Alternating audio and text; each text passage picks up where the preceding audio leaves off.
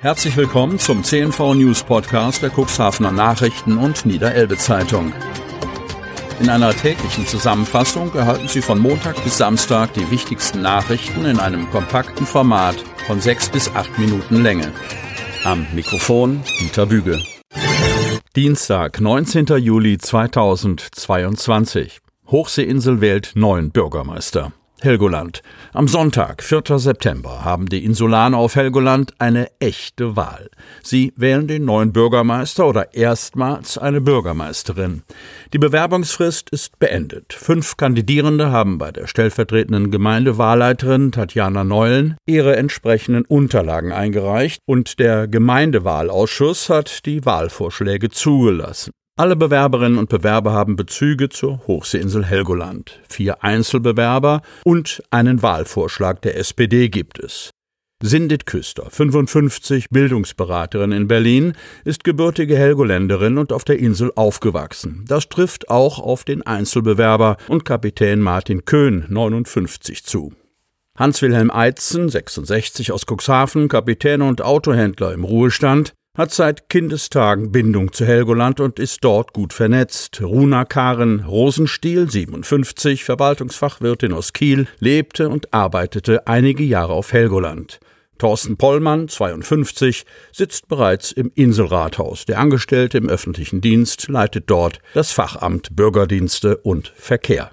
Die Kandidierenden werden sich und ihre Vorstellungen für die Hochseeinsel am 18. August in einer öffentlichen Veranstaltung in der Nordseehalle auf Helgoland präsentieren. Am 4. September sind mehr als 1200 Einwohnende ab 16 Jahren der Gemeinde Helgoland wahlberechtigt. Der amtierende Bürgermeister Jörg Singer, parteilos, hatte sich entschieden, sich nicht für eine dritte Amtszeit zur Verfügung zu stellen. Er möchte aber auf der Insel bleiben.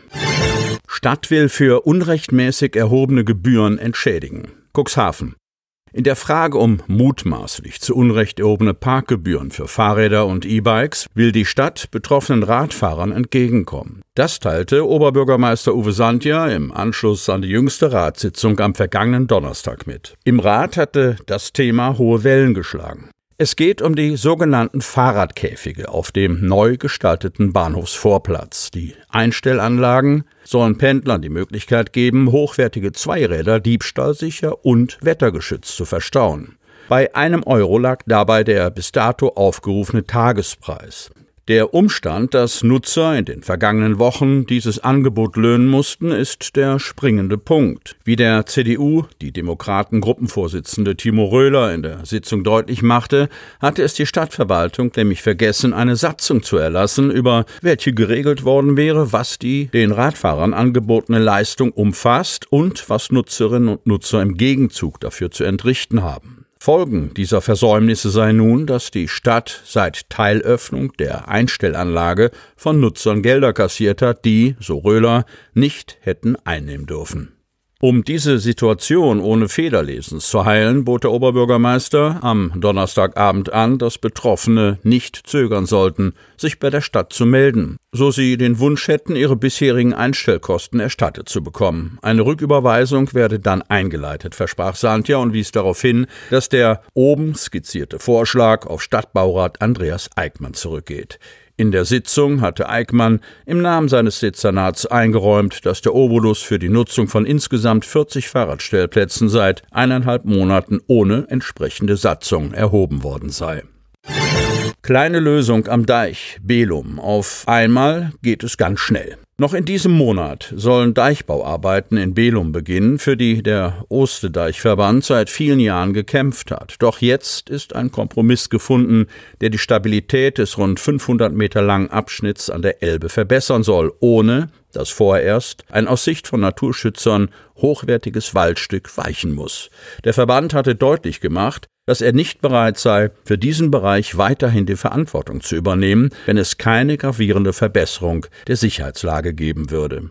Bekannt ist das Problem seit mehr als zehn Jahren und auch immer wieder mit den Behörden besprochen worden. Beim Bau des Deiches hatte man vorwiegend sandhaltigen Mutterboden verwendet. Dafür wurde aber auf eine ausreichend dicke Kleischicht als Abdeckung verzichtet, wodurch aus Sicht des Osterdeichverbandes die Gefahr von Unterspülungen besteht. Wenn der Nordwestwind hier das Wasser reindrückt, herrscht eine gewisse Gefahr, weiß der Belumer Klaus Westphalen, der auch stellvertretender Oberdeichgräfe ist. Wie Oberdeichgräfe Werner Schröder ergänzt, war der Verband nicht bereit, mit dem Risiko in dieser Form zu leben. Die Verantwortung im Falle eines Deichbruchs konnten und wollten wir nicht übernehmen. Daher sind wir zunächst einmal froh, dass jetzt eine kleine Lösung umgesetzt wird.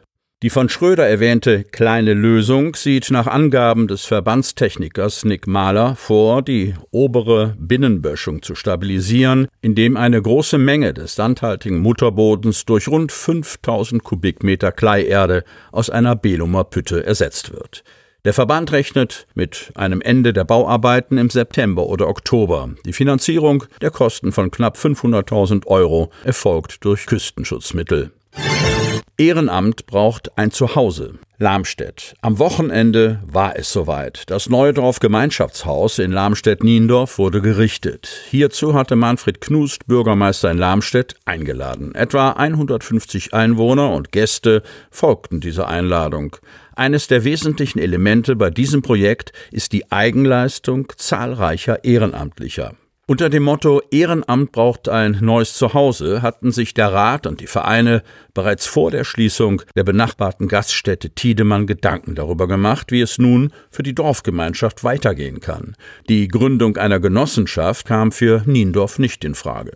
Die Ende 2021 abgerissene Ole Dörpschol, wo jetzt der Rohbau des neuen Zentrums steht, war in die Jahre gekommen und abgängig.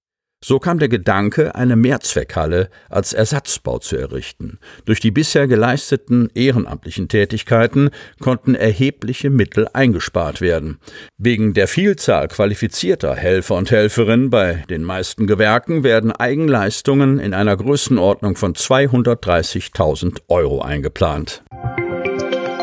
Sie hörten den Podcast der CNV Medien. Redaktionsleitung Ulrich Rode und Christoph Käfer. Produktion Win Marketing, Agentur für Text- und Audioproduktion.